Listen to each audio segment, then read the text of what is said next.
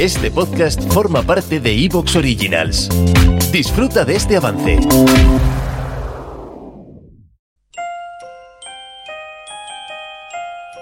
Crímenes y criminales con Luis Martínez Vallés.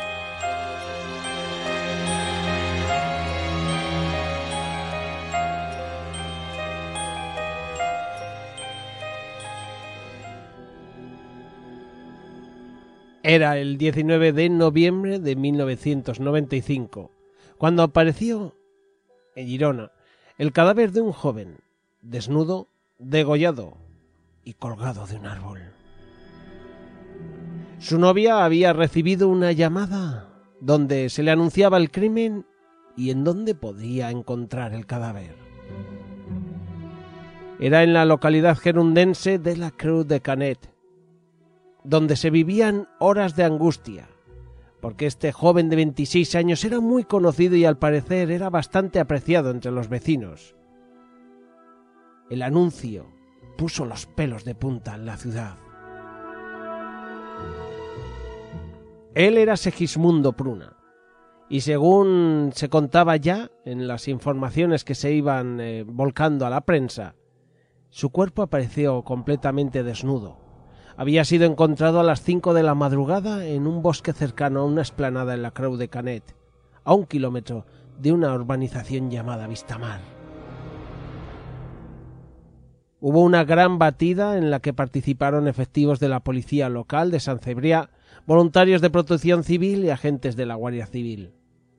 Un operativo que había sido puesto en marcha después de que la novia de Segismundo, Rosa, recibiera en su casa una llamada telefónica en la que un individuo le avisaba de que si quería ver a su prometido, éste estaba muerto y que debía ir al bosque de la Cruz de Canet.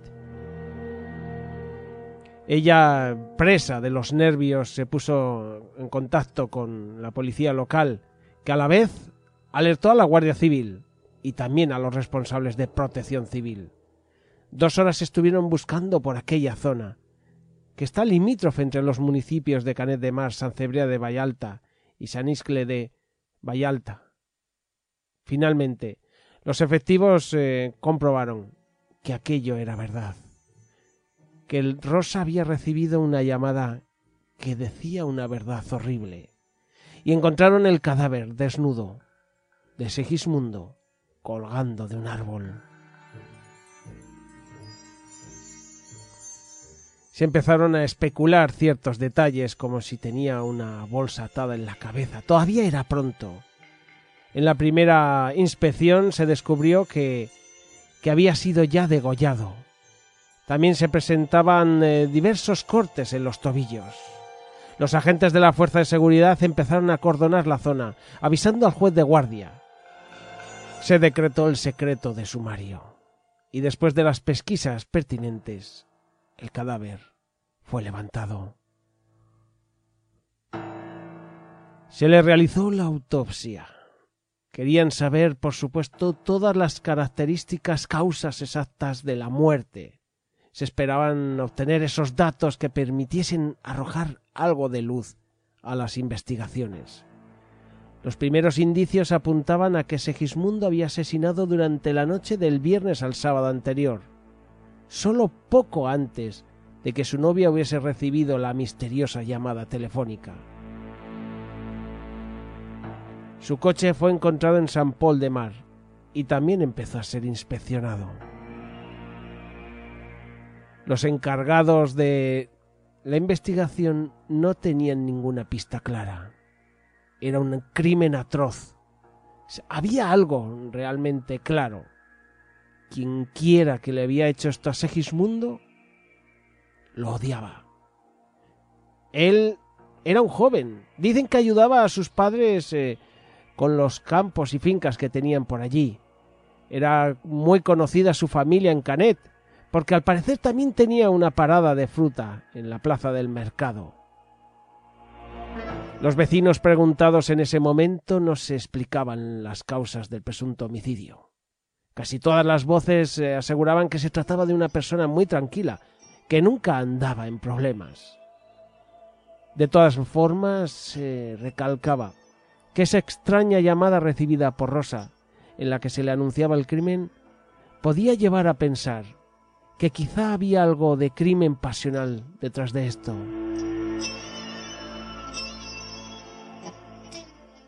En unos primeros instantes de la investigación, y así se hacía ver en la prensa, la cautela era la carretera por la que transitaban todos. Eso sí, la conmoción en Canet de Mar era inevitable. Los vecinos estaban realmente asombrados y esperaban que se llegase a una solución, porque querían recuperar la tranquilidad que había en su pueblo. Empezaron a salir algunas noticias en las que se aseguraba que la Guardia Civil empezaba a pensar que había más de una persona implicada en este brutal crimen. Se empezaba a hablar de que casi seguro ya había muerto estrangulado y que más de una persona, porque los primeros indicios así lo decían, tenía que estar implicada en ello. No se revelaron datos concretos acerca de la autopsia, ya que el secreto sumario seguía vigente. Sin embargo, varios guardias civiles del grupo de la Policía Judicial de Calella estaban dedicando todos sus esfuerzos a dar con el autor o con los autores de estos hechos.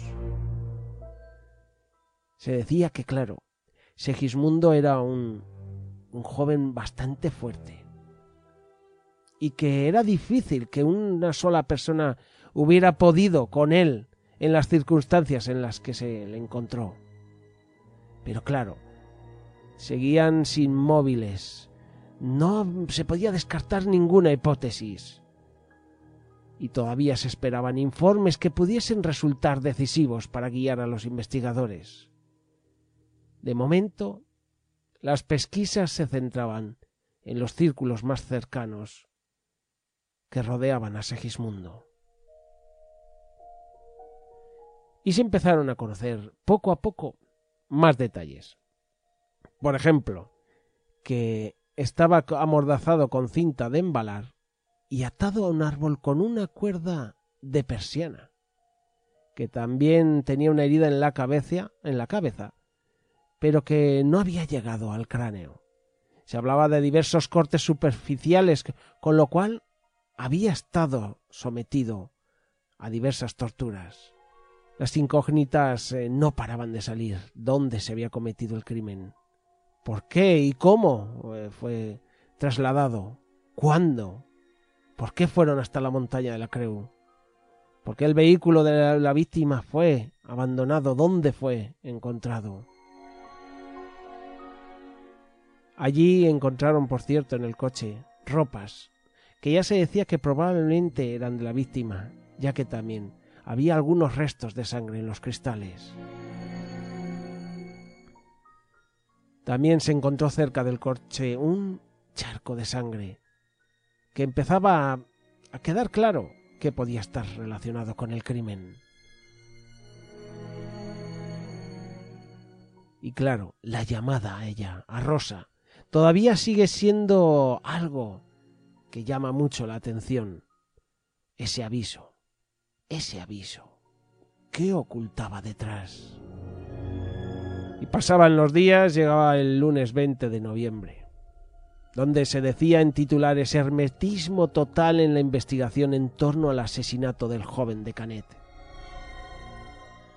Se decía que se barajaban diversas causas, desde el crimen pasional hasta el juego de rol, esos momentos donde los juegos de rol estaban demonizados y cómo la autopsia todavía no se había hecho pública, como la Guardia Civil no paraba de buscar, intentando dar con las razones, con los culpables.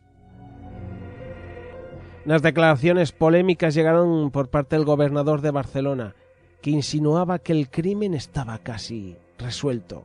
Aseguraba que, palabras suyas, el caso estará resuelto en menos de 24 horas.